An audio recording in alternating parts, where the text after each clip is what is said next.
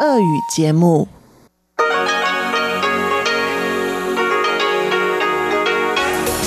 В эфире Международное радио Тайваня. Здравствуйте, дорогие друзья! Вы слушаете Международное радио Тайваня в студии у микрофона Чечена Колор. Сегодня 18 мая, понедельник. А это значит, что в ближайшее время на волнах МРТ вы услышите выпуск главных новостей и тематические передачи. Передачу Анны Бабковой «Вкусные истории». Мою передачу сделана на Тайване. Передачу Ивана Юмина «Хит-парад» и повтор передачи Лили У учим китайский. Оставайтесь с нами.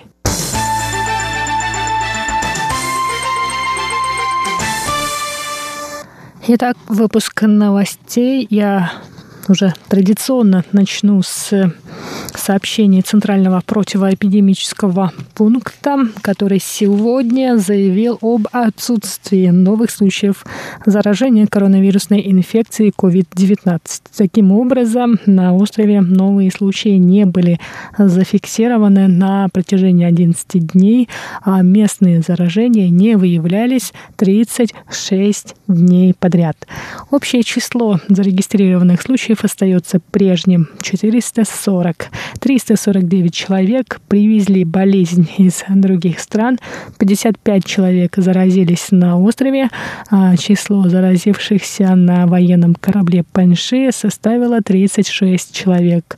7 человек погибли в результате заражения, а 390 человек уже выздоровели и покинули больницы. Один из журналистов, присутствовавших на пресс-конференции Центрального противоэпидемического командного пункта, спросил сегодня, ожидается ли рост рождаемости к концу года, так как жители острова были вынуждены оставаться дома большую часть времени. Министр здравоохранения Чен Шиджун ответил, чтобы судить о росте рождаемости, нужно посмотреть на соответствующие показатели. Как бы то ни было, это тоже достижение, сказал министр.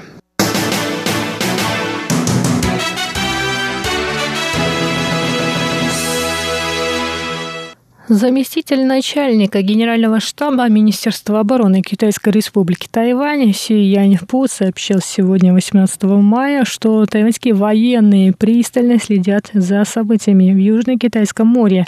Сюй добавил, что Тайвань всегда готов защищать свои территории в этом регионе. Ранее японские средства массовой информации сообщили, что армия Китайской Народной Республики планирует провести военные учения по высадке на сушу в Южно-Китайском море. По информации японских медиа, китайские военные выбрали в качестве цели острова Дунша. Однако в Министерстве обороны Тайваня назвали эти сообщения догадками и домыслами журналистов. Си Яньфу заявил, что оборонное ведомство Тайваня не будет комментировать информацию японских СМИ, но тайваньские военные находятся в полной боевой готовности. Сюй сказал, что тайваньская армия готова отразить нападение. Он добавил, что армия регулярно проводит учения, а солдаты решительно настроены защищать родину. Что касается сообщений о строительстве в Южно-Китайском море опознавательной зоны ПВО китайской армии в Министерстве власти сказали, что тайваньская армия не видит признаков таких действий со стороны КНР.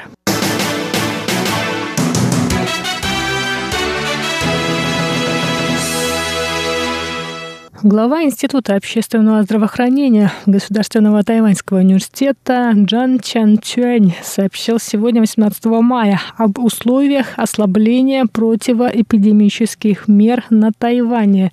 Джан сказал, что на фоне постепенного открытия городов и стран мира и ослабления в них карантинных мер Тайваню необходимо усилить меры проверки здоровья прибывающих на остров и защитить наиболее уязвимые группы населения. Кроме того, директор магистерского направления этого института Чен Сюянь рассказал о способе отслеживания больных, который применяют власти Австралии. В этой стране правительство разработало специальное мобильное приложение, которое отслеживает передвижение владельца телефона. Владельцы мобильных телефонов регистрируются в этом приложении анонимно, а данные об их передвижениях передаются властям только в случае заражения коронавирусной инфекцией COVID-19. Также стало известно, что данные хранятся в базе 21 день.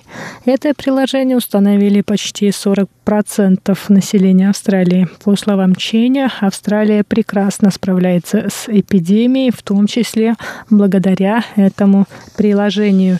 Директор института Джан Чанчуэнь в свою очередь сказал, что властям Тайваня нужно каждый день проводить тестирование как минимум 10 тысяч людей, чтобы держать ситуацию под контролем.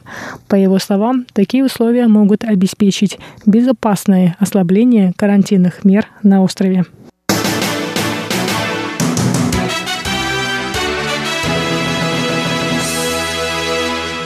Тайваньский фонд Конституции опубликовал сегодня результаты опроса, касающегося степени одобрения действующего президента Цай Инвэнь среди населения. Согласно результатам проведенного опроса, 72,6% тайваньцев довольны политикой Цай. Степень одобрения президента вырос на 17,6% по сравнению с результатами опроса, проведенного в ноябре прошлого года. Это исторический максимум, зафиксированный за несколько дней до инаугурации Цайн Вэнь на второй президентский срок. Кроме того, фонд опросил тайваньцев по другим вопросам, касающимся отношений двух берегов Тайваньского пролива, развития страны и Конституции. Стало известно, что 73,6% опрошенных хотят более решительных действий со стороны правительства относительно идентификации Тайваня на международной арене и его развлечения от Китайской Народной Республики. К примеру, тайваньцы призывают власти решить вопрос с названием авиакомпании China Airlines и названием самой страны. 91% населения хочет, чтобы Тайвань развивался как обычное государство, а более 80% хотят изменений в Конституцию страны.